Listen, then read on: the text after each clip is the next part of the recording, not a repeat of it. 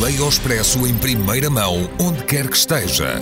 Assine o Expresso Digital e tenha acesso a todos os conteúdos exclusivos e leitura antecipada do semanário às 23 horas de quinta-feira. Apenas 1,35€ por semana, durante dois anos. Todas as vantagens em expresso.pt barra assinatura digital. Expresso. Liberdade para pensar.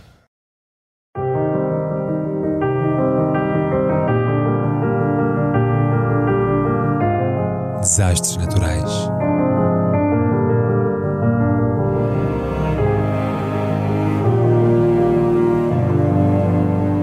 Por António Araújo.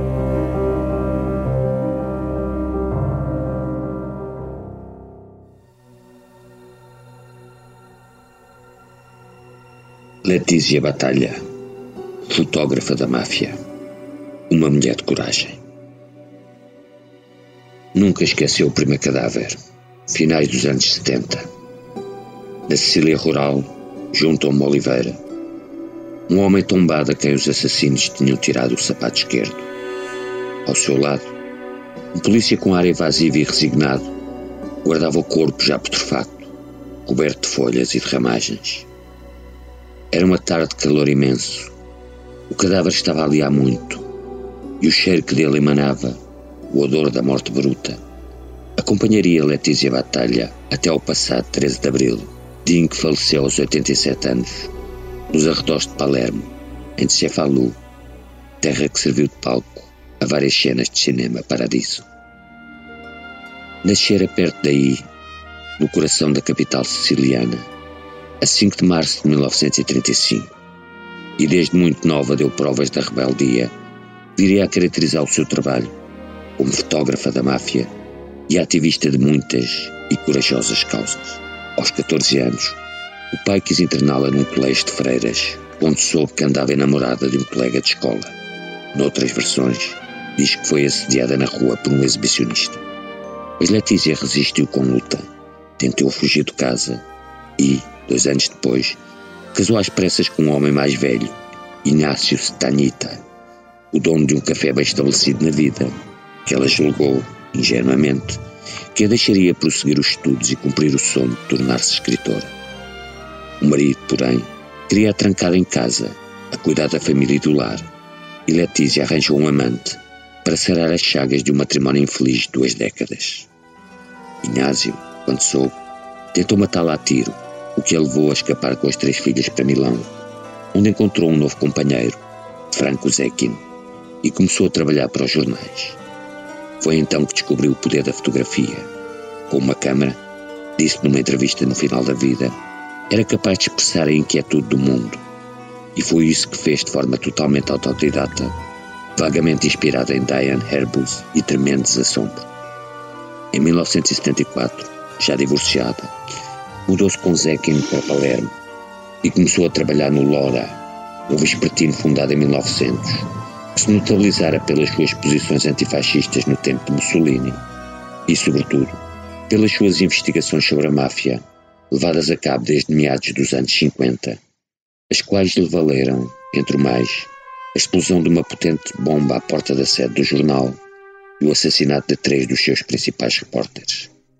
No seio de uma redação dominada por homens, Letícia Batalha impôs pela coragem inaudita e pelo extraordinário poder das suas fotografias, num preto e branco de rara crueza, que tanto ilustrava o cotidiano agreste das famílias pobres de Palermo, como as festas douradas da alta sociedade, a Cecilia Bene, em palácios que Visconti usara para as filmagens de Júlio Pardo. Aos poucos, ganharia fama em Itália e no mundo, pelas suas imagens da violência da Cosa Nostra e das lutas fratricidas entre os clãs mafiosos que ensanguentaram o Mezzogiorno nos anos 70 e 80.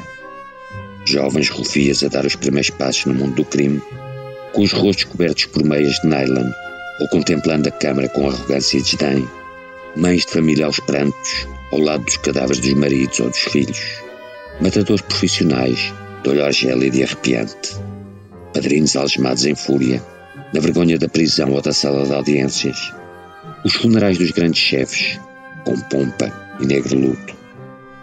O ritmo das mortes era tal que, por vezes, Letícia chegou a fotografar quatro ou cinco cenas de homicídio num só dia. Alvo de repetidas ameaças de morte, sempre recusou escoltas e guarda-costas e, com a sua personalidade vulcânica, os cabelos tingidos de cores berrantes e um eterno cigarro nos lábios, era uma figura facilmente reconhecível nas ruas de Palermo, que percorria alta velocidade na sua Vespa, de laica em punho. Em 1979, numa atitude radical, quase suicidária, expôs na principal rua de Corleone fotografias gigantescas das vítimas da violência da máfia. E, em certos momentos mais duros, teve de mergulhar na clandestinidade e desaparecer de cena durante semanas ou meses. Ao longo de anos, formaria o que ela própria definiu como um arquivo de sangue, composto por mais de 600 mil negativos. Muitas vezes foi precioso para o trabalho das polícias. Em 1993, quando os procuradores de Palermo acusaram Giulio Andreotti, os investigadores percorreram de fio a pavio os registros de batalha, onde encontraram duas fotografias antigas, tiradas em 1979, e de que ela já nem se lembrava, que mostravam um antigo primeiro-ministro na companhia de um homem que sempre negara ter conhecido, Nino de Salvo, o arrependido Tommaso Buscetta revelara ao juiz Giovanni Falcone ser membro da máfia e um dos principais responsáveis pelas ligações perigosas entre alguns capos, como Gaetano Badalamenti e Stefano Bontade, e altos dirigentes da democracia cristã italiana, com destaque para Il Divo.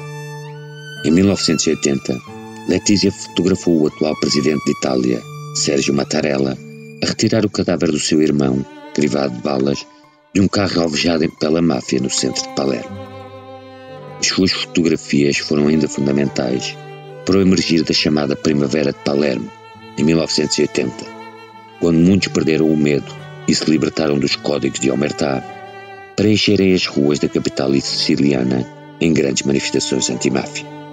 Letícia, porém, começou a acusar as marcas psicológicas vários anos tingidos de sangue e optou por trocar a fotografia por uma carreira cívica e política que a levou a ser eleita pelos Verdes para o Conselho Municipal de Palermo entre 1985 e 1991 e deputada à Assembleia Regional da Sicília entre 1991 e 1996 pelo movimento La Rete.